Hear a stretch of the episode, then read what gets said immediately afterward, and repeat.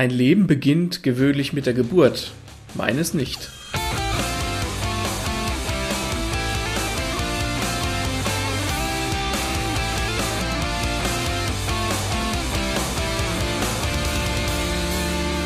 Hallo und herzlich willkommen zu einer neuen Folge von Lesen und Lesen lassen mit mir, dem Martin und dem Axel. Moin.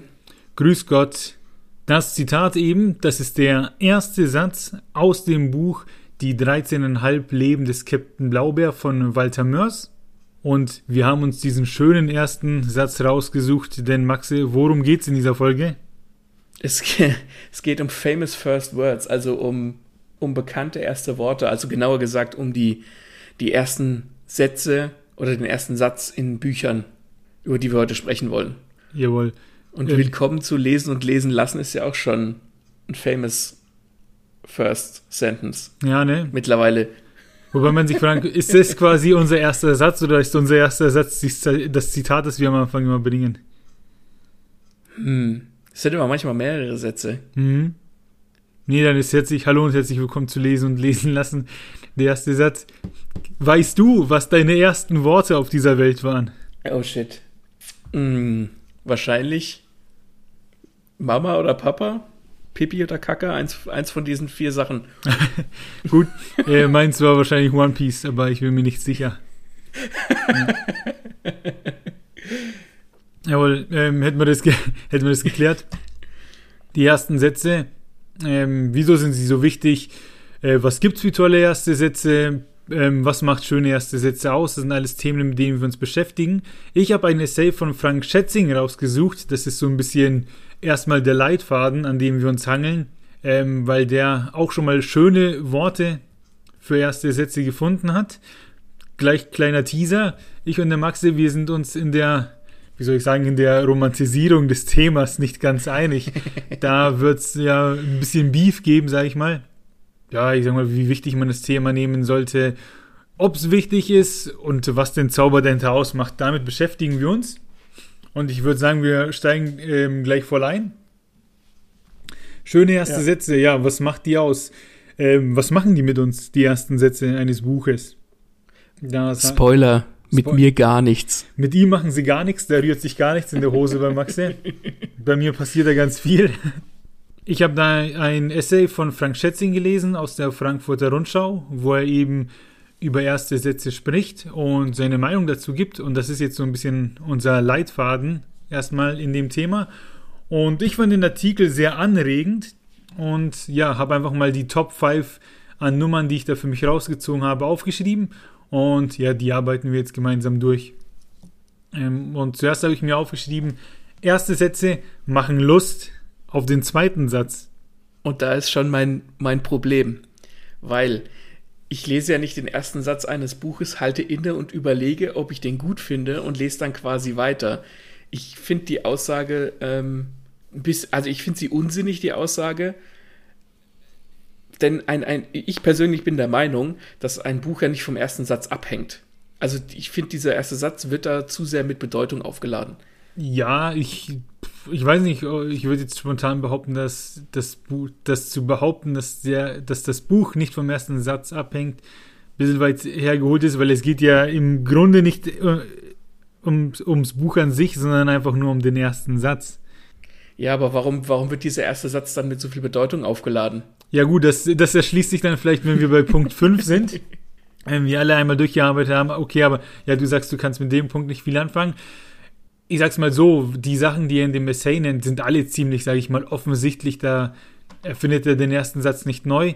Und auch das äh, machen Lust auf den zweiten Satz. Ich würde schon sagen, das stimmt schon. Ich würde aber sagen, macht Lust auf den zweiten Satz, die ist eigentlich immer gegeben, wenn man sich ein neues Buch kauft, weil man ja daran interessiert ist, was darin passiert. Äh, und es ist schon so, wie du sagst, man liest nicht den ersten Satz, hält kurz inne und entscheidet dann, ob man weiterliest, sondern mit Lesen des ersten Satzes, weiß ich nicht, entsteht unbewusst der Bock, direkt weiterzulesen oder nicht. Das ist jetzt, finde ich, nicht irgendwas, was man aktiv macht. Ja, wobei ich persönlich bin der Meinung, dass der erst nicht der erste Satz wichtig ist, sondern vielleicht der erste Absatz oder die erste Szene oder der Prolog oder das erste Kapitel. Ja. Weil dann kannst du ja sagen, weiß ich nicht, den, den, der Stil gefällt mir nicht, ich will nicht weiterlesen oder das entwickelt sich in der Richtung, das interessiert mich nicht. Deswegen diesen, der erste Satz macht Lust auf den zweiten, stimmt in der Theorie. Wenn ich da mich hinsetze und muss ein Essay für die Frankfurter Rundschau schreiben, dann käme ich auf diesen Satz auch. Aber im, im Prinzip ist, ist die Aussage für mich, das ist immer meine Meinung, Bullshit. Ja, so krass würde ich es nicht sagen, weil wenn der erste Satz wirklich gut ist, dann macht er tatsächlich Lust auf den zweiten Satz. Aber ums generelle Weiterlesen gebe ich dir recht, da ist dann der erste Absatz oder die erste Seite doch wichtiger. Weil du kannst mir nicht sagen, dass du den ersten geilen Satz liest und dir nicht denkst, boah, das lese ich weiter. Oder einfach weiter liest, weil es halt geil ist. Aber im Umkehrschluss ist es ja nicht so, dass wenn du in Anführungszeichen einen schlechten ersten Satz liest, was ja immer ähm, auch persönliche Präferenz ist, ob ein Satz gut ist, also persönlicher Geschmack. Also du liest einen schlechten Satz und sagst dann, nee, ich lese nicht weiter. Also ich finde, ein erster Satz kann geil sein, sodass du dir, wenn du das Buch vielleicht gelesen hast, den ersten Satz nochmal durchliest und denkst dir, ja, der war geil. Aber es ist ja nicht, nicht so, dass du aktiv denkst, nee, der war scheiße, aber der Rest vom Buch war geil. Nee, würde auch nicht sagen, dass das aktiv passiert. Das, das sind so Sachen, die passieren halt unbewusst einfach so, oh, da ist was Cooles, wie jetzt zum Beispiel, wir kommen ja auch gleich dann zu Beispielen und wenn man die liest, dann kann das schon irgendwie, weiß ich nicht, äh, im, im Kopf irgendwas auslösen, sodass man mhm. sofort mit Freude dabei ist. Ah gut, das war erst Punkt 1. Wir kommen zu Punkt 2, der ähm, dem ersten doch sehr ähnlich ist. Ähm, erst, äh, erste Sätze laden das Buch ein und man fragt sich, ob man sich umschauen möchte, sagt der Frank Schätzing. Ja, was heißt sich umschauen? Das kommt natürlich auf den Satz an. Und wir kommen zu ein paar, wir kommen dann später dazu, vielleicht merkt ihr euch das, das will man sich umschauen, weil erste Sätze gut mit Informationen gefüttert sein können. Mhm. Deshalb würde ich vielleicht zu Punkt 2 gar nicht so viel sagen, weil wir dann wahrscheinlich äh, dasselbe sagen würden wie zum ersten. Ähm, aber ich würde sagen, erste Sätze bieten auf jeden Fall das Potenzial an, um die Frage zu stellen, ob man sich umschauen möchte, eben weil man viel Informationen in den ersten Satz packen kann. Da gebe ich dir recht, du könntest ja theoretisch einen ersten Satz schreiben, der irgendwie Stimmung machen soll. Also der vielleicht auch erst, vielleicht der erste Satz könnte auch ein One-Liner zum Beispiel sein, der irgendwie cool ist. Der erklärt dir dann aber nichts über die Situation. Oder aber du machst deinen ersten Satz und da habe ich einer meiner liebsten ersten Sätze später ist so einer, du machst deinen ersten Satz, der ist relativ lang, hat aber schon ziemlich viel Information drin, sodass du dir denkst, okay, darum geht es hier also, ich will weiterlesen. Das stimmt schon, du kannst sie halt in unterschiedliche Richtungen quasi aufbauen oder schreiben. Ja, ja, unterschiedliche Richtungen passt. Das ist ein guter Übergang auf äh, Punkt 3. Punkt 3 bis 5, da kommen wir jetzt ein bisschen dazu, welche Eigenschaften und Infos äh, können erste Sätze haben. Und erste Sätze können uns schon mal erklären, um wen geht's, wo sind wir und zu welcher Zeit sind wir. Ja. Also, keine Ahnung, Udo steht nackt in der Küche. Es ist 4 Uhr morgens. Natürlich ist es 4 Uhr morgens, da war ein Komma, damit es ein Satz ist. äh, aber da hätten wir zum Beispiel eine Info, ah, da geht es scheinbar um den Udo und der ist nackt und es ist Nacht. Da stellt man sich natürlich Fragen, warum steht er nachts nackt in der Küche, der Udo.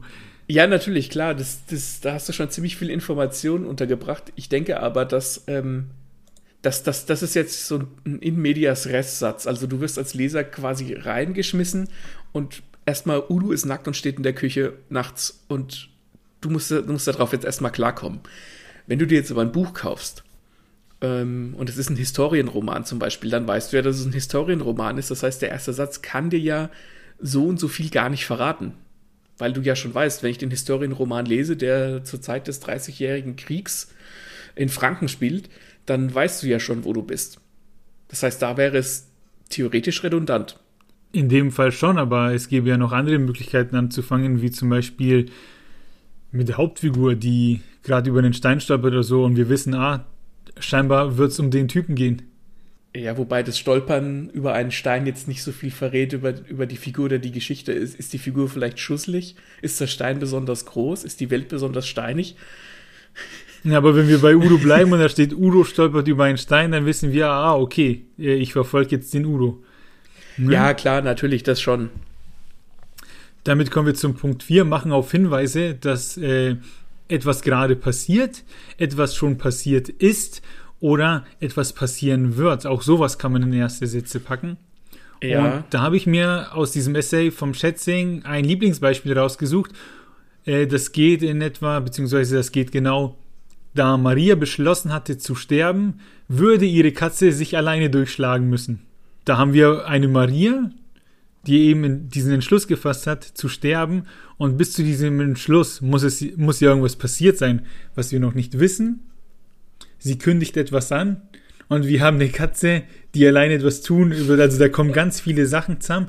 Und das ist dann auch schon so ein bisschen mit dem Punkt 5 äh, ein Mix. Und zwar können vielfältig sein, lustig, traurig, kurz, lang oder verschachtelt. Und hier haben wir eben einen, eigentlich mit etwas, der Satz beginnt tragisch und endet mit Komik, weil wir dann doch eine Katze haben, ne, die sich alleine durchschlagen muss. Das heißt, ja, dieser Ernst wird etwas ironisch dargestellt. Also sowas können erste Sätze auch machen. Ja, also dieser, dieser erste Satz, ich weiß jetzt nicht, ob der Schätzing sich den selbst ausgedacht hat oder ob der tatsächlich aus einem Buch ist. Der ist aus einem Buch. Frag mich aber gerade nicht aus welchem. Ich werde das recherchieren und dann die Shownotes packen. Das ist ein erster Satz, der halt wirklich sehr gut äh, ge gemacht ist, der sehr gut geschrieben ist, wo der Autor genau wusste oder die Autorin, ich, ich leite mit einem mit einem tragischen Hauptsatz ein und, und konterkariere das einfach mit was Witzigem. Da wusste jemand, was er tut und da stimme ich dir natürlich auch vollkommen zu.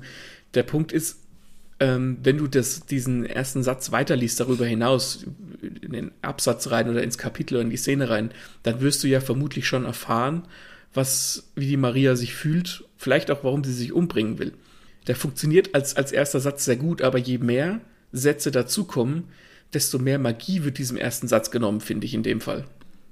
Ja, aber auch nur, weil du, sag ich mal, schon zu weit denkst, weil es geht ja jetzt gerade wirklich nur um diesen Satz und nicht um das, was danach auf dem Papier steht. Wir befinden uns gerade nur in dieser ersten Zeile und interpretieren, aber wir lesen nicht weiter. Ja, deswegen sage ich, das geht ja auch einher mit der Eingangsaussage von mir, dass erste Sätze zu sehr mit Bedeutung aufgeladen sind. Dass die, dass die gar nicht so geil sein müssen. Ja. Aber geil sein können. Genau, wie zum Beispiel das erste Zitat, was wir am Anfang der Folge vorlesen, aus Captain Blaubeer, ein Leben beginnt gewöhnlich mit der Geburt, meinst nicht, wo man halt gleich vor den Kopf gestoßen wird und sich denkt, ja, wie soll denn das gehen? Ne? Ja, ganz genau. Ja, klar, das, das soll natürlich den, die Neugier kitzeln. Wobei das ist so ein Satz, da, als ich den gelesen habe, ähm, habe ich echt kurz innegehalten. Na, dann, dann ist es ja vielleicht ein sehr guter erster ja. Satz, wenn man, wenn der wirklich so gut ist, dass du kurz innehältst und dann erstmal drüber nachdenkst. Dass, dass nicht die, die Reaktion des, des Lesenden ist, quasi weiterzulesen, sondern er liest den ersten Satz und äh, bleibt erstmal kurz stehen. Dann ist es natürlich ein, ein sehr famoser erster Satz. Ja. So, das ist so die, sage ich mal, die, die Quintessenz aus dem gewesen, was der äh, Frank Schätzing da in seinem ähm, Essay geschrieben hat. Viele Sachen kann ich unterschreiben. Bei vielen bin ich bei Maxe klar. Der erste Satz ist etwas romantisiertes. Und hier ziehen wir, sage ich schon mal, unser erstes Fazit. Das ist eine Sache, die wird äh, größer gesprochen, als sie vielleicht tatsächlich ist.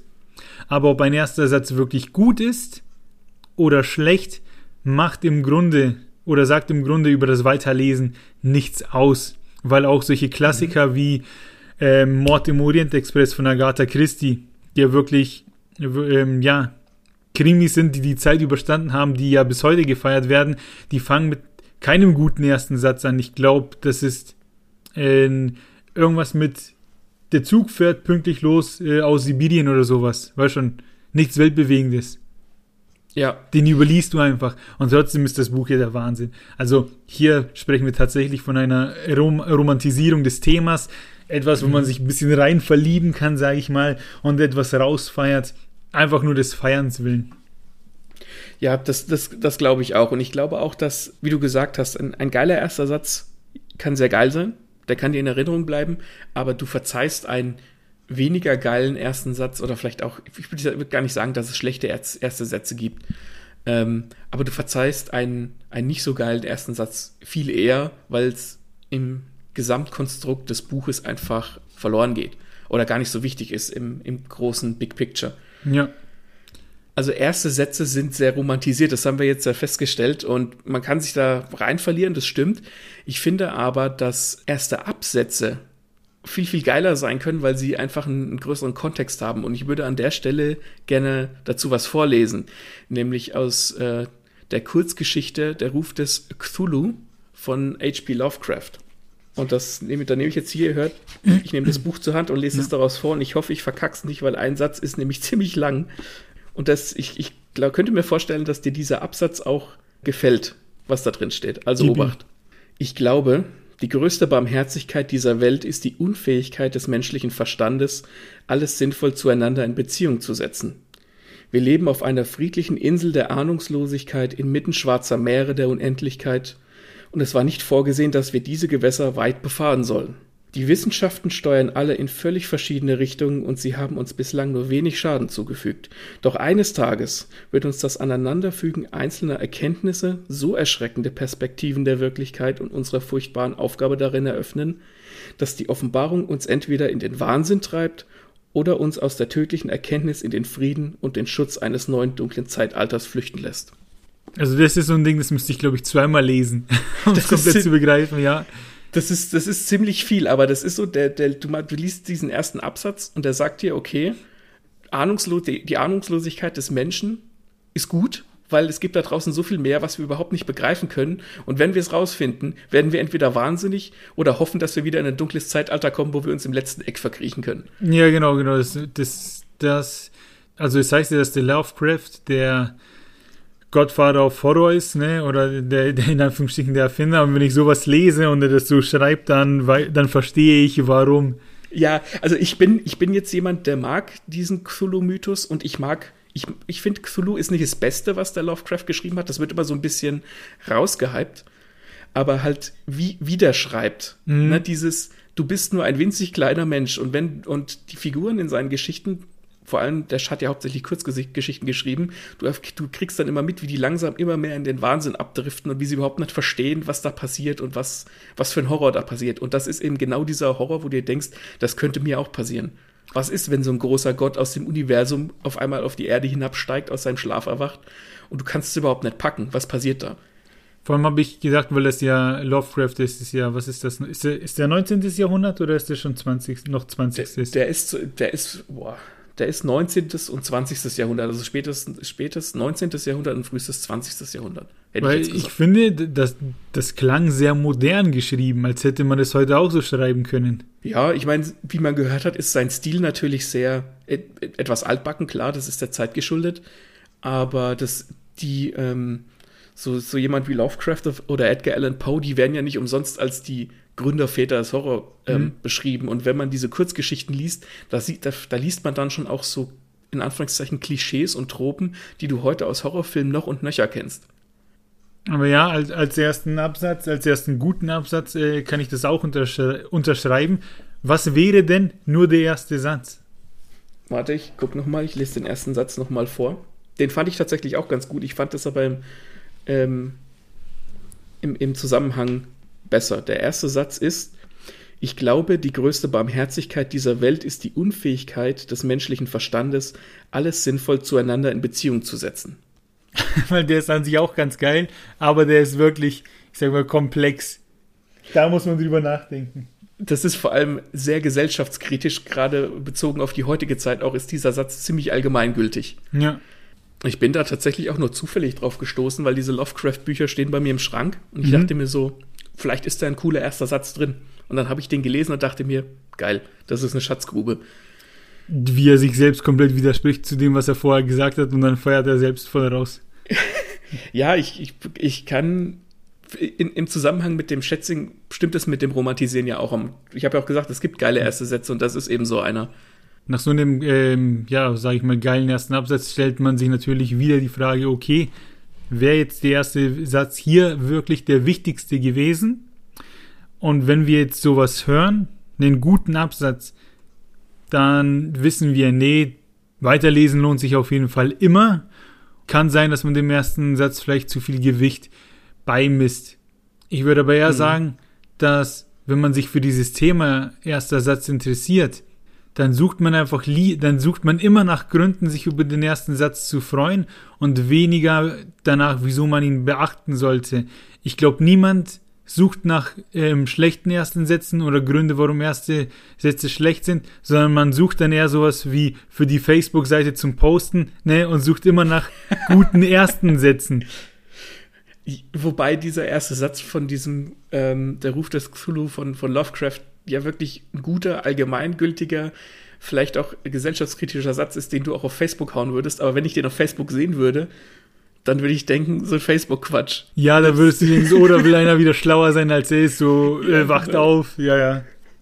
Das, deswegen, ähm, ich, ich glaube auch, äh, haben wir ja vorhin schon eruiert, erste Sätze können nicht so geil sein, dann liest du drüber, aber die suchst du ja nicht aktiv. Aber wir haben uns ja in Vorbereitung dieser Folge tatsächlich vor unsere, unsere Bücherregale gestellt und haben quasi erste Sätze nachgeschlagen und sind dann auch auf ein paar coole Sachen gestoßen. Also der erste Satz ist, ist uns auch gar nicht so im Gedächtnis geblieben. Vielleicht, also ich habe aus dem Stegreif keinen ersten Satz gewusst, der, ähm, der mich so berührt hat oder den ich so geil fand, dass ich den jetzt hätte hier spontan zitieren können. Und ich finde, das sagt schon ziemlich viel darüber aus, wie wichtig erste Sätze sind. Ja, ja, und da trifft mich jetzt die Erkenntnis, es ist so, wie du sagst, ähm, es gibt nur einen und der ist relativ kurz. Den kenne ich auswendig, den kennt man auswendig, den habe ich auch schon mal in einer anderen Podcast-Folge genannt. Das ist aber auch wirklich nur der eine, weil er sehr einfach ist. Die anderen zwei musste ich wirklich nachlesen äh, und nochmal notieren. Also die hat man wirklich nicht so äh, griffbereit, die ersten Sätze. Ja, ob, obwohl sie vielleicht tatsächlich gut sind, aber ja. sie sind halt dann mehr im Kontext gut und nicht für sich alleine. Aber da kommen wir ja gleich noch drauf. Jo. Wir haben uns nämlich auch die Frage gestellt, weil wir beschäftigen uns ja nicht nur mit klassischen Büchern, sondern wir beschäftigen uns ja auch immer wieder mit Comics und, und Mangas, also mit, mit Medien, die eine visuelle Komponente haben und haben uns in dem Zusammenhang gefragt, ist da die erste Seite oder das erste Pedal vielleicht wichtig? Also was da, was beim Buch der erste Satz ist, ist das bei einem Manga und bei einem Comic vielleicht das erste Pedal. Und da haben wir uns ein Beispiel rausgesucht. Auch schon oft gehört bei uns der Name, aber leider passt es hier eben sehr gut in diese Folge rein. Und ja. zwar das Beispiel One Piece, wo es ja um die Piratenwelt geht. Und da fällt jede Folge und eben das erste Buch äh, mit dem Prolog von Gold Roger an, der da sagt, ihr wollt meinen Schatz, den könnt ihr haben, sucht ihn doch, irgendwo habe ich den größten Schatz der Welt versteckt. Und ja, und dann geht's halt los und dann äh, ziehen sie alle Piraten ab und suchen nach diesem Schatz und wir wissen sofort, woran wir sind. Genau, ja, es gibt dann auch noch, man sieht halt eben diese, ähm, diese Hinrichtung von diesem Pirat, also nicht wie er gerade geköpft wird, aber man sieht halt, wie er auf diesem Schafott steht und von zwei, so die Klingen unter seinem Hals gekreuzt sind. Und dann sieht man halt die Leute, die halt davor stehen und dazu sind halt auch noch Textboxen. Also das sind keine ersten Sätze, aber es ist halt die erste Seite. Und in diesen Textboxen steht Reichtum, Macht und Ruhm. Der Piratenkönig Gold Roger hatte die ganze Welt erobert. Seine letzten Worte vor seiner Hinrichtung lösten eine weltweite Hysterie aus. Das war der Anbruch einer großen Piratenepoche. Und du weißt sofort, um was es geht. Das ist einfach Worldbuilding par excellence, gleich auf der ersten Seite. Du liest es und du weißt sofort, was abgeht. Ja, und man fragt sich natürlich, wer war dieser Gold Roger? Ne? Wie krass ist der, dass man dem die erste Seite widmet, dass man den erst sterben lassen muss, bevor das Buch überhaupt losgeht. Ja, das, das stimmt, das, da habe ich gar nicht drüber nachgedacht, stimmt. Ja. Weil es, es hätte jetzt auch einfach nur ein Einstieg sein können. Es ist halt ein großer Pirat und der hat ein, eine Piratenhysterie ausgelöst weltweit und damit wäre es auch okay gewesen. Aber ähm, es geht ja tatsächlich auch um den Gold Roger. Der Punkt ist einfach, dass da so viele Informationen kondensiert auf dieser einen Seite untergebracht sind, dass das schon den ganzen Ton für One Piece quasi setzt. Ja. Und ich finde diesen spontanen philosophischen Ansatz von mir gerade ziemlich geil, dass da wirklich erst einer sterben muss, damit die Geschichte losgehen kann. Ja, es ist ja im Prinzip auch ja. so. Die ganze Motivation der Hauptfigur ist ja quasi dieses One Piece, also diesen Schatz von Gold Roger zu finden und selbst der Piratenkönig zu werden, also sein Nachfolger. Und man sagt ja immer, jemand wird erst zur Legende, wenn er stirbt. Und in dem Fall ist es so. In dem Fall ist es ein Name, den man halt in dieser Welt weltweit kennt. Aber mhm. das weißt du am Anfang nicht. Du siehst ihn halt und denkst, ja, okay, ein Pirat, der wird hingerichtet, der haut noch einen letzten Satz raus. Und dann beschreibt das aber die Geschichte dieser Welt und die Geschichte von One Piece. Ja, und es fängt so actiongeladen an und mit der nächsten Seite kehrt sofort Ruhe ein. Ja. Da sieht man sogar so einen Feldweg, der leer ist. Wir befinden uns im Windmühlendorf und da ist Friede, Freude, Eierkuchen. Ja, das ist, das ist tatsächlich ein ziemlich guter Kontrast. Ähm, du hast diese Hinrichtung, Piratenhysterie, Piratenepoche, das klingt natürlich total. Pff. Und dann geht's los mit einer Rückblende mit einem Jungen und Piraten, die gerade einen rausfeuern. Also gar nicht mal so sehr dieses epochale Piraten plündern irgendwas, wo, was man jetzt vermuten könnte, dass sie vielleicht irgendein Dorf plündern. Nee, es geht einfach los mit einem Feldweg. Und das ist schon, schon ziemlich genial. Wenn, man kann halt in, in so visuelle Geschichten auf, mit einem Fingerschnippen viel mehr Informationen unterbringen als in einem ersten Satz zum Beispiel. Und wenn ihr andere geile erste Comic-Panels habt, dann schreibt uns die auf jeden Fall in die Kommentare, denn ich überlege gerade, äh, womit zum Beispiel Naruto angefangen hat. Und ich, ich glaube, Naruto beginnt mit ziemlich viel Stress. Und zwar, dass da dieser neunschwänzige Fuchs das Dorf angreift und gerade irgendwie alle bemüht sind, das Dorf zu retten. Das kann auch sein. Das ist halt ja. so ähm, quasi so ein In medias res erste Seite, ne? dass du sofort in, die, in, den, in den Stress reinkatapultiert wirst. Ja. Ist auch absolut legit.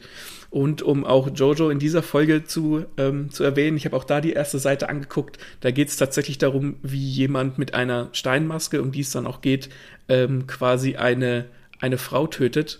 Und der, äh, du siehst nur den Typen mit der Steinmaske und dann auf, den, auf der Folgeseite siehst du dann, dass er eigentlich nur das Blut von ihr braucht für die Maske und sie nicht irgendwie einem Gott opfert. Was auch ganz geil ist, aber das war mir jetzt nicht geil genug. Nee, da fand ich das One Piece Beispiel und das von Naruto besser. Wobei es mir ein bisschen wehtut, Naruto als gutes Beispiel zu erwähnen. ja, nun. Es ja. kann halt nicht alles so geil sein wie One Piece. Stellt sich natürlich die Frage, ob wir die einzigen sind, die so über Anfänge sprechen, erste Sätze, erste Kapitel, erstes irgendwas. Und die Antwort ist natürlich nein. Tausend Internetseiten finden sich online. Es finden sich Bücher, Podcasts, äh, zahlreiche, die über diese erste Sätze sprechen. Und natürlich gab es auch schon Wettbewerbe und Auszeichnungen für erste Sätze. Und meine Recherchen haben leider nur den einen ergeben. Und zwar 2007 gab es einen, der nannte sich Der schöne erste Satz. Und den hat der Günter Grass gewonnen äh, mit dem Buch Der Butt. Und der Satz geht wie, Maxe? Ilsebill salzte nach. Ja, der Satz hat damals den ersten Platz gemacht. Und darin finden sich natürlich Elemente, die wir am Anfang der Folge besprochen haben. Also wir sind in einer Story, wir haben eine Person, Ilzbell, äh, die nachsalzt. Also scheinbar schmeckt sie nicht so, es ist nicht salzig genug. Es, es, Essen, es Essen ist ihr zu fad, was, ähm, was du so ein bisschen vielleicht auch als, äh, wie soll ich sagen, so, so ein bisschen den Bogen schließt. Vielleicht ist ihre Beziehung auch einfach fad und sie muss nachsalzen sozusagen, dass du das so ein bisschen auf die persönliche Ebene hebst. Ich dachte jetzt, mein erster initialer Gedanke bei Ilsebill salzte nach war, vielleicht ist die Person, mit der sie gerade redet, vielleicht hat sie gerade ein Streitgespräch und sie salzte nach, indem sie halt eben noch was um die Ohren haut. Das war mein erster initialer Gedanke dazu. Das kann natürlich auch sein. Ich habe eine ältere Dame mit so einem Tuch um den Kopf, die am Tisch sitzt äh, und nachsalzt. also bei dir ist das Bild ganz einfach und ich dachte ja. sofort an Streitgespräch. Das ist schon interessant. Und auf jeden Fall gab es da bei dem Preis auch zweite und dritte Plätze in diversen Kategorien. Die habe ich jetzt alle nicht ähm, nachgeguckt, weil das wäre eine längere Liste gewesen. Aber das könnt ihr gerne selbst machen. Der schönste erste Satz. Äh, da finden sich echt gute. Und einen anderen Wettbewerb, einen größeren oder so großen oder ähnlichen, habe ich in Deutschland nicht gefunden. Das heißt, wenn sich jemand mit diesen ersten Sätzen beschäftigt, dann sind das wirklich keine Gremien, sondern einfach nur Fans. Ja, klar. Oder Romantiker, ja. Weil man einfach solche Sachen emotional aufladen kann und weil halt jeder irgendwie mal ein Buch gelesen hat, wo halt vielleicht der erste Satz total geil war. Das verbindet halt und das finde ich eigentlich ziemlich cool. Ja, und aber in Amerika, da gibt es einen Award, der wohl größer ist und jährlich vergeben wird. Der kommt von, hoffentlich spreche ich es richtig aus, Balveriton. Ich, warte mal. Also wenn ich das, Moment, ich mach mal Balverlite, den Link. Balverlite, Ist auf jeden Fall verlinkt. Der Preis wird vergeben von Balverleiten. Und ähm, ja, die Homepage haben wir für euch verlinkt, denn da kann tatsächlich jeder den ersten Satz einreichen. Und wie gesagt, der Preis wird jedes Jahr verliehen. Das ist den gibt es schon ewig, den gibt es schon länger und das ist wohl eine größere Nummer. Ich weiß aber auch nicht, wie ernst dieser Preis sich nimmt. Ich glaube, das ist so nice to have, wenn man den gewinnt. Ach ja, warum denn auch nicht? Ja. Muss ja nicht alles ein Oscar sein. Also das ist, das war mit so der größte, den ich gefunden habe. Danach kam nicht mehr viel. Ähm, weniger Awards, aber wenn man bei Google eingibt, ähm, erste Sätze in Büchern, dann kommt so viele Sachen, also von der Gala oder Bunte, solche Boulevardblätter oder ähnliche ähm, Bücher, Podcasts und vor allem Blogs, die haben immer so die Top 25 ersten Sätze oder Top 10, die wiederholen sich auch immer. Also da gibt es welche, die sind ziemlich Mainstream. Damit wir nicht so Mainstream sind, haben wir jetzt dann im Anschluss für euch unsere Beispiele, ne, die wir selbst aus den Büchern rausgelesen haben. Da standen wir beide nochmal an unseren Regalen und haben nachgeforscht. Und ja, die präsentieren wir euch auch gleich. Würdest du sagen, es sollte in Deutschland generell so einen Preis geben oder wirst du sagen, nee, ist unnütz? Ich finde solche Preise eigentlich ganz cool, weil sie den Fokus auch wieder ein bisschen mehr auf, aufs Lesen richten und auf Bücher, was ja in den letzten Jahren so ein bisschen, ich meine, Bücher waren nie weg und werden nie weg sein, aber sie sind so ein bisschen in Vergessenheit geraten, habe ich das Gefühl. Und wenn man dann sagt, okay, der schönste erste Satz, das kannst du für einen Film nicht machen. Da gibt es vielleicht die schönste erste Einstellung oder sowas, aber den, den schönsten ersten Satz gibt es nur in Büchern. Und den Fokus wieder darauf zu richten, das fände ich gut. Und wenn der erste Satz gut ist, kannst du auch richtig gut Werbung mit ihm machen. Mal davon abgesehen, ja. ja. Kommen wir zu unserer Werbung, zu unseren Beispielen. Ich würde sagen, wir machen hier erster Satz Ping-Pong, immer abwechselnd jeder eins. Mhm. Ich würde sagen, fang. Ich bin fang, mal so frei und fange an, ja. Ja, genau. Und zwar aus Das Zeichen der Vier von Arthur Conan Doyle, der zweite Sherlock Holmes Roman. Fotzt mich, wenn ich es falsch sage. Ich glaube, erschien 1890. Und so beginnt dieses Buch mit Sherlock Holmes langte die Flasche von der Ecke des Kaminsims herunter und nahm seine Spritze aus dem fein gearbeiteten Saffian-Etui. So, was lesen wir hier? Hier tut der Held etwas. Ähm, wir kennen ihn, Sherlock Holmes ist ein Begriff. Mhm. Und wir fragen uns, ja, was macht er mit dieser Spritze in diesem Etui? Man könnte erstmal nichts Böses vermuten, oder man könnte eben doch etwas Böses vermuten. Denn in dieser, St ja, willst du was sagen? Ich, ich, will was sagen, aber mach du erst zu ja. Ende. Okay, denn wenn wir weiterlesen, wir sind interessiert, wir lesen weiter und erfahren hier an dieser Stelle das erste Mal, dass Sherlock Holmes Drogen konsumiert. Und wenn man weiter, jetzt kommen wir zum ersten wichtigen Absatz oder zur ersten wichtigen Seite, äh, haben wir den berühmten Satz von Watson, der ihn dann fragte, was ist denn, was ist es denn heute? Morphium oder Kokain? Und dieser erste Satz gibt schon einen Teaser darauf, äh, wie der Holmes halt drauf ist.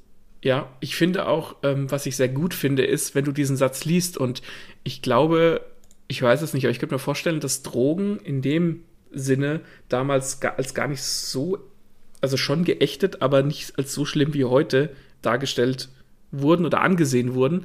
Und was ich gut finde an diesem ersten Satz ist, ähm, dass er eine Spritze nimmt und aufzieht, was für uns ja erstmal entweder was mit, mit Ärzten zu tun hat, also Krankenhaus, oder halt eben mit Drogen und dann das fein gearbeitete Saffian-Etui, ne? dieser Kontrast von die Spritze, die Drogenspritze, was ja was äh, furchtbar Niederes und, und Dreckiges ist und dann dieses Etui, dieser, diesen Kontrast finde ich ziemlich stark. Ja, und was halt auch ein bisschen Irreführung ist, denn in Studien Scharlachrot wird er ja auch als Chemiker eingeführt und Mann der Wissenschaft. Und man könnte ja jetzt auch im ersten Satz einfach vermuten, äh, dass er irgendwas experimentiert, ne? Mm. Und dafür die Spritze braucht. Und dann lesen wir weiter und dann zack, nee, so ganz andere Sachen bestimmt. Finde find ich ziemlich cool, weil du auch dem Charakter auf einmal einen ganz neuen Dreh gibst, wobei ich mir vorstellen könnte, dass das durchaus hätte auch gefährlich sein können. Ne? Du hast den, das ist das zweite Buch und du hast den Sherlock Holmes im ersten Buch eingeführt und die Leute haben ihn wahrgenommen als jemand, der halt ähm, ziemlich clever ist und ziemlich gut und vielleicht, ich weiß nicht, wahrscheinlich auch arrogant ist er ja. Ähm, und dann kommst du mit dem ersten Satz deines zweiten Buches und demontierst diese Figur gleich von Anfang an, sodass die Leute vielleicht äh, abgeschreckt sind. So von wegen, was denn im Drogen? Vielleicht war das das Geheimnis des Erfolgs, ne? Weiß ich. Weil ähm, ich glaube, da waren drei Jahre Zeit dazwischen zwischen dem mhm. ersten und dem hier. Und wenn du dann mit so einem Satz anfängst und es dann weiterliest, vielleicht ist dann wirklich äh, der Schock damals groß gewesen und die Leute dachten sich so, nee, das kann nicht sein und dann haben sie deswegen weitergelesen. Ja, das kann natürlich auch sein, klar. Ich, also vermutlich gab es auch welche, die dann sagen, nee, das gefällt mir überhaupt nicht und haben, haben dann kein weiteres Buch mehr gekauft. Aber es ist ein Risiko, dass das Sir Arthur Conan Doyle da eingegangen ist, finde ich. Und das finde ich ziemlich mutig haben sich so manche, so haben, da haben manche die Nase gerümpft und so, hm, diese Schundplatte, ne, hoffentlich sehen die Nachbarn nicht, dass ich das zu Hause habe. Ja, gut, dazu muss man es erstmal gelesen haben. Oder was damals wahrscheinlich ziemlich viele gemacht haben. Das war auf jeden Fall äh, mein Sherlock Holmes Beispiel. Du hast als erstes Beispiel eins, da haben wir sogar schon in der Folge, in einer Folge haben wir darüber gesprochen, ich glaube um ähm, gute Antagonisten. Auf jeden Fall Ja. haben wir da ein bisschen schon was vorgelesen. Ja, Hau raus. also mein erstes Beispiel ähm, ist das Parfüm von Patrick Süßkind. Und der erste Satz geht folgendermaßen. Im 18. Jahrhundert lebte in Frankreich ein Mann, der zu den genialsten und abscheulichsten Gestalten dieser an genialen und abscheulichen Gestalten nicht armen Epoche gehört. Klammer auf, seine Geschichte soll hier erzählt werden, Klammer zu. Das ist der zweite Satz. Und was hier natürlich ziemlich on the nose ist, ist Zeit und Ort. Ne? Es ist das 18. Jahrhundert in Frankreich, du bist sofort drin. Mhm. Und was, was diesen ersten Satz so gut macht, da sind halt diese genialen und abscheulichen Gestalten, was schon mal ein Bild in deinem Kopf macht. Und dann geht es aber um quasi den, die Spitze dieser genialen und abscheulichen Gestalten. Also da gibt es diese, diese große Form von diesen schlimmen, schlimmen Menschen und er ist der Allerschlimmste. Damit hat Ja. man die Hauptfigur sofort gezeichnet. Ich finde auch, die Worte sind sehr gut gewählt und ich frage mich, ob der Satz, das ist ja, glaube ich, nee, Patrick Süßkind ist ja sogar ein Deutscher, ne? Ich weiß nicht, ob er deutsch ist, aber er müsste deutschsprachig sein. Weil irgendwie dachte ich gerade, äh, ob man den Satz einfach sehr gut übersetzt hat, aber nicht. Ich glaube, der ist im Original einfach die Worte sehr gut gewählt. Ja, also es ist, es ist das Ganze quasi diesen, diese Informationen in einen Satz unterzubringen, der sich auch noch ganz gut lesen lässt, ist schon eine Kunst für sich. Und das ist halt, vielleicht habe ich da auch ein bisschen so ein Fable für, das merkt man dann an, an meinem zweiten Satz. Ich, ich mag es, wenn so ein bisschen, wenn die Grundstimmung gleich mal so ein bisschen dreckig und düster ist. Mhm. Und das ist genau da der Fall, wo du halt gleich mal sofort in der Superlative sprichst, nämlich in diesem Buch geht es um den Allerschlimmsten von den Schlimmen. Ja, das stimmt. Also, wenn, wenn man das liest, dann äh, denkt man nicht sofort so, oh, äh, das ist eine Superheldengeschichte, sondern wir erfahren äh, vermutlich, wieso der ebenso abscheulich ist. Und das tun wir ja auch. Ja. Also der ist schon, den finde ich schon, na, diesen ersten Satz. Weißt du, welchen Satz ich finde? Hau den bitte raus. Und zwar aus äh, der Stephen King-Serie Der dunkle Turm, Teil 1, Schwarz. Das ist der, ich glaube, in einer Folge habe ich sogar mal verkackt, aber eigentlich habe ich den drauf. Und der geht, der Mann in Schwarz floh durch die Wüste und der Revolvermann folgte ihm. Und das ist einfach geil. Wir haben den Mann in Schwarz, klingt mystisch, flieht. Warum flieht er? Und die Bösen laufen nicht weg, sondern immer mehr oder weniger das Opfer, das vor dem Bösen wegläuft. Vielleicht ist er ja der Gute in der Story, wir wissen es nicht. Dann Mhm. kommt und der Revolvermann, der Revolvermann. Weißt du, wie geil ist das? Ein Typ, der scheinbar eine Waffe bei sich hat und ihm folgt, der ihm auf den Fersen ist. Ähm, was hat er drauf? Okay, ist scheinbar der Bad Boy. Wir haben Gut und Böse in einem Satz. Mhm. Und das ist ein Satz, den die Community, die Fans dieser Serie ultra feiern. Der wird gern überall zitiert. Die Fans haben den drauf. Äh, muss man einfach mal nachgoogeln. Und jetzt kommt ein Spoiler. Ich glaube, ich kann nicht spoilern, weil bis du da irgendwann mal hinliest, falls du dich hinliest, dann werden Jahre vergehen. weil das Okay. halt wirklich Schinken sind. Und in dem Buch geht es hier darum, dass der dunkle Turm alle Welten miteinander verbindet. Es gibt tausend Paralleluniversen, Mhm. unterschiedliche Zeitstränge etc. Und der Revolvermann stellt sich ja dann irgendwann raus, das ist unser Held, das ist der Gute. Der Mann in Schwarz ist der Böse, der der flieht. Mhm. Und es kommt soweit, dass der Roland, so heißt er, der Revolvermann, mit dem anderen Protagonisten stehen die irgendwann vor Stephen Kings Haustür und sind bei ihm in der Wohnung drinnen. Und diesem Zeitstrang oder in diesem Universum, wo sie sich befinden, schreibt Stephen King diese Bücher um Mhm. den, um den äh, Roland. Und da lässt der Stephen King Revue passieren, was er da eigentlich schreibt. Und da gibt es eine Szene, wo er halt diesen ersten Satz schreibt und sich selbst dafür so ein bisschen rausfährt. Der Mann in Schwarz floh durch die Wüste und der Revolvermann folgt ihm. Oh, was ein guter Anfang. Das ist schon ziemlich selbstreferenziell und das ist harte vierte Wand. Ja, das ist also cool. das war ein echt cooler Moment und der ist echt kurz. Der steht am Anfang von Buch 1 oben. Ich weiß nicht, ob er sogar in eine Zeile passt. Und dann liest du fünf Bücher später und dann kommt der Stephen King und spricht über diesen ersten Satz. Ist es, ist es dann so, dass dieser erste Satz quasi auch nach, nach all der Zeit dann nochmal eine andere, oder nicht eine andere Bedeutung, aber eine weitere Bedeutung bekommt? Sagen wir es mal so. Das erste, was wir lesen, du hast ja Band 1 auch gelesen, Mhm. und da passiert ja in Anführungsstrichen nicht mehr, außer dass der Revolvermann tatsächlich dem, dem Mann in Schwarz folgt und ihn erwischen will. Mhm, genau. Das ist ja irgendwann vorbei und dann passieren ganz andere Sachen, dann stehen andere Sachen im Fokus. Aber ja, alles beginnt eben damit, dass er dies tut. Das ist schon ziemlich cool. Was, was halt auch ziemlich, ziemlich cool ist, und ich glaube, das ist verdammt schwierig, ist, dass du einen ersten, einen ersten Satz schreibst, über den der Leser hin, drüber hinweg liest, weil der ist vielleicht gar nicht besonders. Aber in der Retrospektive, wenn du das Buch oder die Buchreihe beendet hast, fällt dir an diesem ersten Satz irgendwas auf, was du vorher aber gar nicht wusstest, weil du gar nicht die Informationen hattest. Sowas Ja. finde ich geil. Vor allem, wenn der Autor sich selbst ins Buch reinbringt und, ich, und sich selbst so als junger Bub auf die Schulter klopft dafür. Ich frage mich, wie er, wie, also ich kann mir vorstellen, wie er drauf gekommen ist, aber ich frage mich, wa, wa, wie, wie, warum, warum Ja. er das überhaupt gemacht hat, dass er sich selbst in die Geschichte schreibt. Wobei wir halt auch nicht wissen, ob der Stephen King in dem Buch den Satz so gut findet oder ob der echt den auch so gut fand. Ne? Das ist natürlich auch eine Frage. Aber das ist wirklich ein Satz mit Action, mit Figuren, mit Info. Ja, der Jahre später dann immer noch aktuell ist, sage ich mal. Vor allem, wenn die Community so lange darüber reden kann, dann muss ja in diesem ersten Satz auch was dran sein. Also, ja, finde ich gut, gefällt mir auch sehr gut. Ja, hau deinen nächsten Satz raus, der dir gefällt.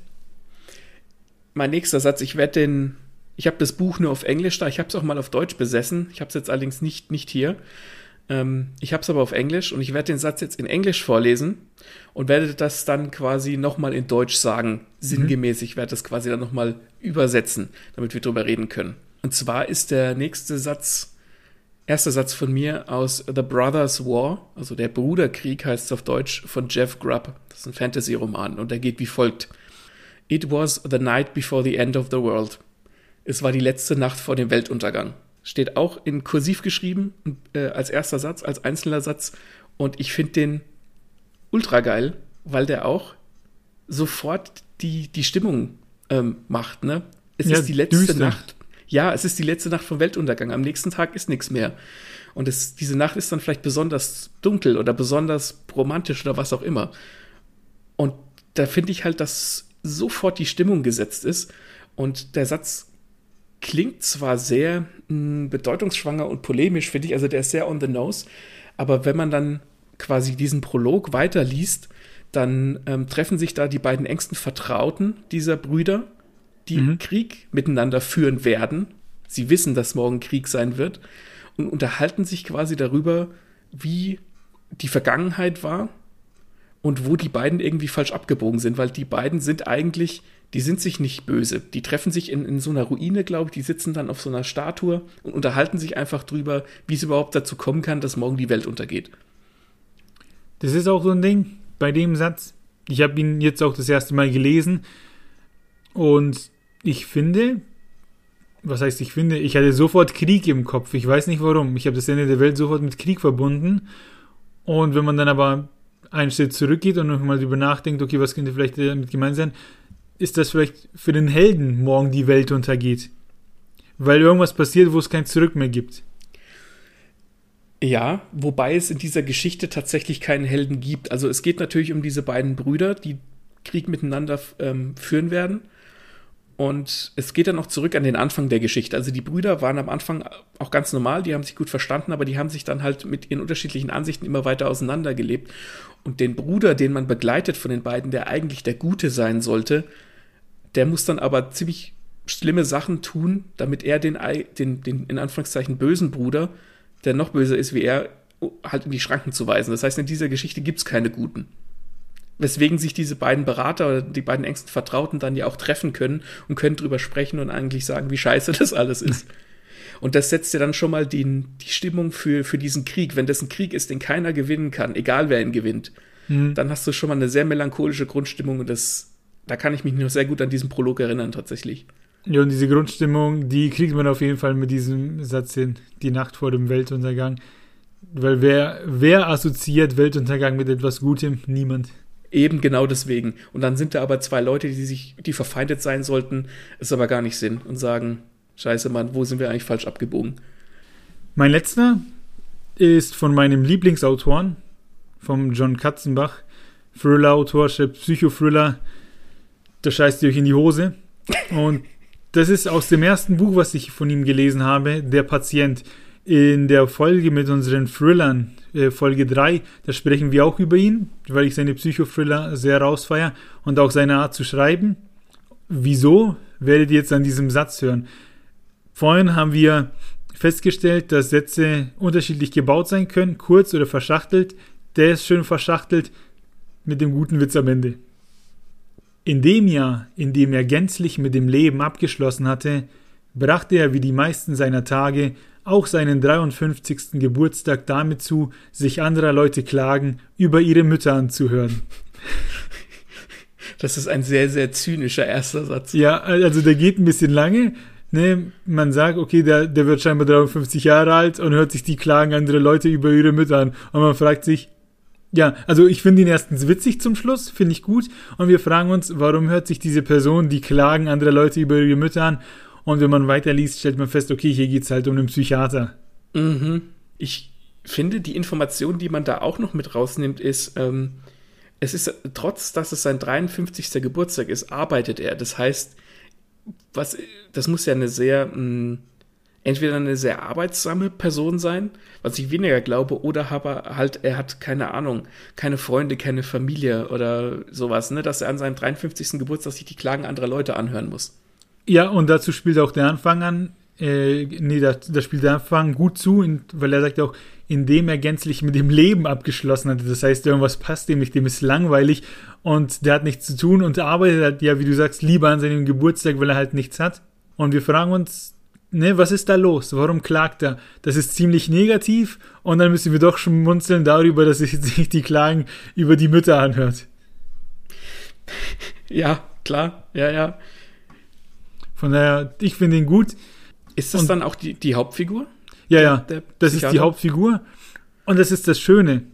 In dem Buch wird es gedreht, der Typ hat keinen Bock, dann wird aber sein Leben in Gefahr gebracht und dann will er halt aber trotzdem am Leben bleiben. Ne? Mhm, mh, mh. Und das ist ein Psychothriller, der sich gewaschen hat. Der Typ wird da in die Scheiße geritten, das glaubt ihr gar nicht. Und von Anfang bis Ende habe ich das gefeiert. Ich glaube, das hat 700 Seiten. So schnell habe ich noch nie Leck. 700 Seiten gelesen. Und die, ja, die fangen mit so einem geilen Satz an und das Niveau hält sich. Ist sehr interessant. Mehr möchte ich dazu auch nicht sagen. Das kann man für sich so stehen lassen. Ja, dann bitte lest den Patient von John Katzenbach und macht den Martin glücklich. Macht mich glücklich. Wenn ihr von John Katzenbach andere Bücher kennt und auch gut findet und vielleicht andere erste Sätze gut findet, dann haut mir die in die Kommentare, weil wenn ihr Instagram und Facebook und was weiß ich was verfolgt, dann seht ihr auch, dass ich Bilder zu dem poste, was für Bücher ich da stehen habe.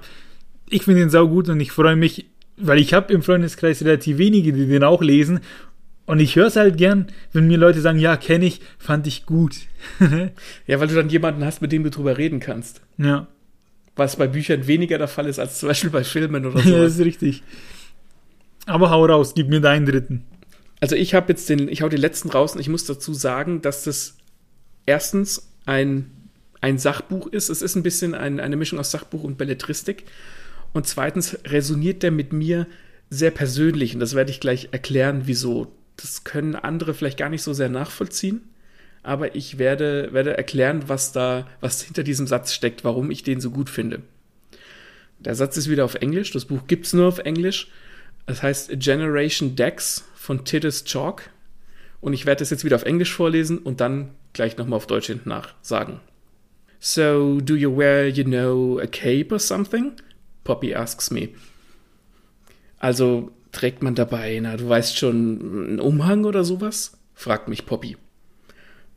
Und dieser, dieser Satz klingt erstmal ziemlich komisch. Und in diesem Buch geht es um die Geschichte von Magic the Gathering. Das ist ein Sammelkartenspiel, habt ihr vielleicht schon mal gehört. Und das erzählt so ein bisschen die Geschichte was für Stadien dieses Spiel selbst durchgemacht hat, als es erfunden wurde 1993 und auch so ein bisschen die Lebensgeschichte von dem Autor, so eine Teilbiografie. Und das wird dann quasi, das Finale ist dann, dass er quasi den Macher von diesem Spiel interviewen durfte. Und in Magic ist es so, das spielt man mit Karten und es heißt Magie, es heißt Magic und der Autor wird also quasi von einem Freund oder von einer Freundin gefragt, ob er dabei ein Cape trägt, weil er ja ein Magier ist. Ich hatte ein bisschen ein anderes Bild bei dem Satz, also ich musste ein bisschen schmunzeln, mhm. ähm, weil ich finde, der spielt auch so ein bisschen mit diesem Nerd-Klischee. So, ja, und trägt mhm. man dabei ein Cape äh, oder mhm. etwas? So nach dem Motto, das kann ja dann nichts Normales sein. Leck, daran habe ich gar nicht gedacht. Ja, ja, ja, ja, genau. Das, ja, absolut. Ja. Ne, das verkleidet man sich dazu, um das zu spielen. Ist genau, genau. Das finde ich absolut großartig. Da habe ich überhaupt nicht dran gedacht, weil ich natürlich dieses Mindset hatte. Ich spiele Magic seit über 20 Jahren und habe halt gedacht, naja, das ist halt so eine Frage, die könnte dir auch so jemand stellen, der das nicht kennt. Das heißt halt so. Aber als du jemand, der es zum Beispiel nicht spielt, macht das natürlich vollkommen Sinn. Finde ich komplett geil, den Gedanken. Ja, weil du kennst das Spiel ja, du weißt, dass man da kein Cape anhat, ne? Du nee. weißt, dass es mit, mit, Magie so nichts zu tun hat. Aber so ein anderer, ne, wie man es halt kennt, so aus diesen Klischees, so, Klischees, so, hey Nerd, äh, ihr macht jetzt eure Dungeons and Dragons und der eine verkleidet sich als Elf und das hat dich jetzt im Kopf so, ja, trägt man da dann Cape? So, hey, ist peinlich, ne? Äh, muss ich mich dafür verstellen? Und deswegen ist es auch deswegen so gut, weil dieser erste Satz dieses Teilsachbuch quasi direkt in der Realität verankert und den Leser anspricht, der sich das Buch ja quasi nur kauft, wenn er selbst Magic spielt. Das mhm. heißt, er hat, alle hatten dann schon mal irgendwie so eine, so eine Erfahrung damit, dass, keine Ahnung, die Mutter fragt oder wie du sagst, vielleicht die coolen Kids in der Schule, sagen, hey Nerd, trägst du dabei einen Umhang oder sowas? Und das macht den ersten Satz so gut, weil er so emotional ist und so realistisch. Und ich finde, der zeigt auf der einen Seite natürlich auf, klar, wahrscheinlich gab es schon welche, die haben mit Cape gespielt und jeder dachte sich so, oh, uncool. Auf der anderen Seite zeigt es natürlich auch, wie uninformiert andere sind, die mhm. schon darüber urteilen, obwohl sie es noch nie probiert haben. Weil wieso sollte man ein Cape tragen, wenn man ein Kartenspiel spielt? Na klar funktioniert es auch ohne. Das ist, das ist wahnsinnig gut. Ich finde deine Gedanken absolut genial. Ja, ja, du hast, du hast vollkommen recht. Es ist am Ende des Tages nur ein Kartenspiel und jetzt, also 93 kam dieses Spiel raus und feiert jetzt dann in, in 2023 30-Jähriges. Und mittlerweile ist es ja auch weitestgehend bekannt, dieses Spiel. Es ist halt das erste seiner Art gewesen. Es gibt mittlerweile Cosplay und eine ganze Community und alles, was du nicht dazu haben kannst. Das heißt, so weit hergeholt ist dieser Satz jetzt 30 Jahre später dann nicht, aber ähm, ja, es ist, es hat was sehr, sehr Realistisches. Vermutlich das Realistischste von allem, was wir sonst hier vorgelesen haben. Ja, ich finde, ja. ich finde ihn gut. Der ist lustig, der ist ironisch und ja, wenn man so ein bisschen drüber nachdenkt, gibt es da mehrere Parteien, über die man, sag ich mal, lachen, schimpfen ähm, oder nicht verstehen kann. Ja, das Witzige ist, in, in dem Buch geht es dann weiter und das ist tatsächlich eine Freundin von der Hauptfigur, die, da, die sich für das Spiel interessiert. Das war mehr so eine, eine interessante, eine, eine interessierte Frage. Also die versucht er nicht auszulachen. Der geht dann auch so ein bisschen drauf an, drauf ein, dass er ähm, vielleicht auch ein paar Zaubertricks drauf hat oder irgendwie so, der lenkt es dann so ein bisschen in diese Richtung, was ich auch ganz witzig finde. Finde ich cool. Ja, dann ähm, haben wir es eigentlich schon, ne? Haben wir es, Diddy Song. Dann schließen wir das riesengroße Fazit für das Ende der Folge. Erste Sätze. Ja, die sind nicht das Wichtigste an dem Buch. Wichtig ist das Buch, nicht der erste Satz aus dem Buch. Wir freuen uns natürlich, wenn die Sätze geil sind wir halten, wir bleiben aber auch beim Lesen quasi nicht für sie stehen, ne? Sondern genau. das ist ein leckeres Gimmick, das ist äh, die Gurke auf dem Burger. Ja, Gurke gehört auf den Burger und man kann sie feiern oder nicht. Und das Schöne ist sogar, wenn man sie nicht feiert oder wenn sie einen nicht interessieren, dann kann die Geschichte trotzdem Spaß machen. Das waren sehr schöne famous last words. ja, genau, die gibt es nämlich auch, wie zum Beispiel ey, schüttel die, schüttel die Leiter nicht. ja, oder wird schon schief gehen. Ja, genau. Hold my beer. Ne. Ich habe aber auch noch famous last words für mhm. unsere Hörer da draußen. Nämlich, ähm, wann die nächste Folge kommt. Die kommt am 19. Januar 2022 und wird wieder ein Interview. Oh ja, yeah, das heißt, wir hören, uns, wir hören uns nächstes Jahr wieder. Und wenn ihr euch fragt, ja, was können wir denn bis dahin machen? Ähm, haut uns in die Kommentare, welche ersten Sätze ihr geil findet aus Büchern. Ähm, wo, für welche Bücher könnt ihr uns verführen, ne, wenn ihr uns einfach die ersten Sätze raushaut? Da hätte ich Bock drauf. Ihr findet uns auf Instagram, Twitter, Facebook, überall einfach mal Podcast Lull oder Podcast lesen und lesen lassen eingeben. checkt Spotify ab, checkt YouTube ab, checkt die Bücher ab, das ist mit das Wichtigste. und wir verbleiben, glaube ich, äh, mit einem guten Rutsch, oder? Ja, guten Rutsch und ähm, wir werden auch auf jeden Kommentar antworten. Ja, genau. wir sehen euch. Äh, wir hören uns. Bis denn. Bis dann. The other day war ich mit meiner Freundin beim Dark Dinner oder Dinner in the Dark. Ähm, der Name variiert, wo man hingeht. Und es war aber kein Entenabendessen oder ein Duck Dinner. Nee, war es nicht. Entschuldigung. Und Dark Dinner, was ist das? Da hockst du in einem Raum, komplett dunkel, also dunkel, dunkel, du siehst die Hand vor Augen nicht. Und das haben wir in Bad Berneck gemacht, in einem schönen Restaurant, in einem Hotel. Und Bad Berneck, dieser Marsch der Welt, also, boah, da stehst du, glaube ich, das ist, das ist einer dieser Orte, wo du eine Stunde wartest, bis der Bus kommt. Mhm. Und aber an sich ganz schön. Und da waren wir eben, wie geht's da los? Pass auf, richtig geiler Scheiß. Ähm, man macht erstmal so eine Polonaise, muss dich am Kellner festhalten, der dich zum Platz bringt. Okay. Und du siehst halt nichts, ne? Da sind tausend Vorhänge und so, der schnell, du kommst quasi den ersten Schritt rein, den siehst du noch und dann wird sofort abgedunkelt durch Vorhänge und blablabla. Also du, also es ist tatsächlich im wahrsten Sinne des Wortes stockfinster. Also nicht nur so ein bisschen schummrig düster oder so, dass, du, dass sich deine Augen dran gewöhnen. Es ist scheißdunkel. Genau, das ist zappenduster und gut, dass du sagst, mit dran gewöhnen, weil vorher gab es natürlich so, so ein Intro, da hat der Moderator die Leute in den Abend geführt, hat erzählt, was passiert. Und er hat auch gemeint, ja, und viele denken sich, man gewöhnt sich an die Dunkelheit und dann sieht man irgendwelche Umrisse und dann hat er auch ganz lustig gesagt, ja, man gewöhnt sich dran, aber man sieht halt trotzdem nichts. Ne? und ähm, die, die, die Kellner, die arbeiten mit Nachtsichtgeräten oder Infrarot oder anderen Geräten. Da hat er dann auch ein bisschen den Unterschied erklärt, weil Nachtsichtgeräte arbeiten eigentlich mit Restlicht. Und wenn du aber in einen Raum kommst, in dem es dunkel ist, dann hast du kein Restlicht. Ne? Ja. Also die haben entsprechend angepasste Maschinen auf den Köpfen sitzen. Da siehst du dann immer nur mitten im Raum so ein weißes oder das rötes Punkt, Pünktchen lochen, äh, leuchten. Okay. Und siehst dann halt, ob der Kellner in deine Richtung schaut und dann kannst du die Hand heben und sagen, bitte noch ein Glas Wasser oder so. und, und so saßen wir dann in einer Reihe. Ich glaube, da waren zwei Leute neben mir und rechts meine Freundin und vor, den vor mir dann logischerweise auch jemand. Ne? Man saß halt an so einem Tisch. Und dann hast du angefangen, dich rumzutasten. So, wo ist mein Besteck? Ah, hier ist mein Gabel, hier ist mein Messer, hier ist mein Wasserglas. Und dann wurde schnell von uns, wir waren dann so, ich sag mal, so ein Vierergespann. Äh, die, net, die Leute vor uns, die waren äh, ganz nett, mit denen konnte man so Späße machen. Und dann hat einer die Wasserflasche gefunden. Und dann ging es halt darum, für alle im Dunkeln einzuschenken. und solche Späße. Und dann kamen die Kellner immer rum, haben dich so kurz an der Schulter angefasst und haben gesagt, Achtung. Und dann haben sie dir deinen Teller hingestellt. Und dann hattest du ja genug Zeit, dir zu merken, ah, okay, hier ist meine Range, hier kann ich quasi rumfassen, ohne jemanden anderen zu stören. Nimmst dir ein Messer oder deine Gabel und stichst du in den Teller. Und denkst dir, okay, wie groß ist dieser Teller, ne? Fängst dann an, mit den Händen so rumzufassen. ähm, bist du dann sag ich mal, dich traust zu probieren. Natürlich äh, riechst du dann erstmal dran, okay, was könnte das sein?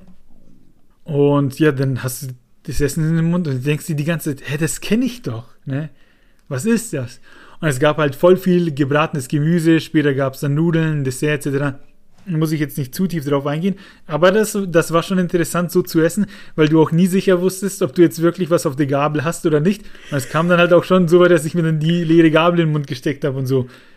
Aber dann weißt du ja gar nicht, wann du deinen Teller leer gegessen hast. Ja, genau. Und das war auch witzig. Ich habe es dann so gemacht, dass ich meine Hand, wenn ich gemerkt habe, okay, das ist so ein bisschen ein tiefer Teller, mit der Hand die Hand so drauf gelegt habe, dass ich mit den Fingern die eine Kante berühre und mit dem Handballen die andere. Und dann bin ich so über den Teller gefahren. Oder der Trick mit der Gabel so zickzackmäßig durchgehen. Ist es gut? Hat man dann tatsächlich auch mehr geschmeckt, weil es dunkel war? Also hat es intensiver geschmeckt? So? Die Gewürze sind ziemlich gut bei rumgekommen, finde ich. Es war auch lustig, da war auch äh, eine gekochte Karotte, ein Stück. Die hast du dir in den Mund rein und dachtest so, ey, ich kenne das doch. Was ist das, ne? Bist nicht drauf gekommen, dass eine Karotte war. Und nach jedem Gang ähm, kam dann der Moderator, hat äh, Gitarre gespielt, was ich finde ziemlich geil klang. Weißt schon, wenn du wirklich nichts siehst, nur hörst hast die Gitarre gehört, hat ein Lied getrellert und dann hat er gesagt, okay Leute, was habt ihr geschmeckt, ne? Was war auf euren Tellern drauf? Und das war dann schon ganz witzig. Und dann wurde halt der nächste Teller gebracht. Dann wurde natürlich auch Wein serviert. Ich hatte so ein bisschen Schiss nach dem zweiten Glas, so, oh, ne, Obacht, weil du hast nicht mehr viele, nicht mehr viele Sinne? Nicht mehr viele Sinne. Du musst mit dem Alkohol aufpassen. Stell dir mal vor, du wachst völlig besoffen in so einem Raum auf, wo es einfach nur dunkel ist. und musst rausfinden. Nee, auf jeden Fall, das war echt ein Erlebnis. Und später dann, ganz zum Schluss, wurden, wurden nur drei Kerzen angezündet und du hast dann alle anderen auch gesehen. Und dann hat man festgestellt, man saß überhaupt nicht so weit weg voneinander, wie man dachte. Also die Akustik und so, das hat man ganz falsch eingeschätzt. Wir waren drei Tische und der nächste Tisch war ziemlich nah und für mich war der aber ziemlich weit weg. So kann man sich auch Privatsphäre schaffen, indem man es einfach stockdunkel macht und die andere nicht mehr sieht. Der hat auch zu uns gemeint, Leute, wenn ihr euch reinsetzt, ähm, dann gibt Obacht. Denn es ist ein Phänomen, dass man sofort anfängt, lauter zu sprechen, wenn man im Dunkeln sitzt. Und das hat unser Tisch ganz gut hinbekommen. Wir haben uns hingesetzt und alle erstmal so, ja, hallo, ne, hier, hier ist mein Messer, so nicht im Flüsterton, aber halt gemäßigt. Und der andere Tisch, die kamen rein und haben losgeplärt etc. Da wusste man sofort, wieso er die Ansage gemacht hat. Das hat ein bisschen genervt. Und ähm, nach der Pause, es gab eine Pause, haben die dann immer ihre Sachen zuerst bekommen und das hat dann ein bisschen genervt, weil die haben dann so Sachen gesagt wie, hm, das ist doch Gurke. Und dann hast du probiert und dann hast du keine eigene Assoziation mehr gehabt, sondern hast mm. sofort an diese Gurke gedacht. Ja, ja, ich verstehe schon. Am besten ist man, man ist ruhig so, dass jeder dieselbe Erfahrung hat, aber das sind halt keine Ahnung. Ja, das war ein ja. kleines Manko, aber ich sag's mal so, Dark Dinner sollte jeder mal machen. Das ist echt ein Erlebnis, wenn du da hockst und du siehst deine Hände nicht und musst die Messer und Gabel fassen und zum Mund führen und Glas einschenken. Wahrscheinlich sind so kleine Späße, die sind einfach gut. Ich glaube, ich bestelle mir heute Abend beim Asiaten eine Ente. Und machst das Licht aus, ne?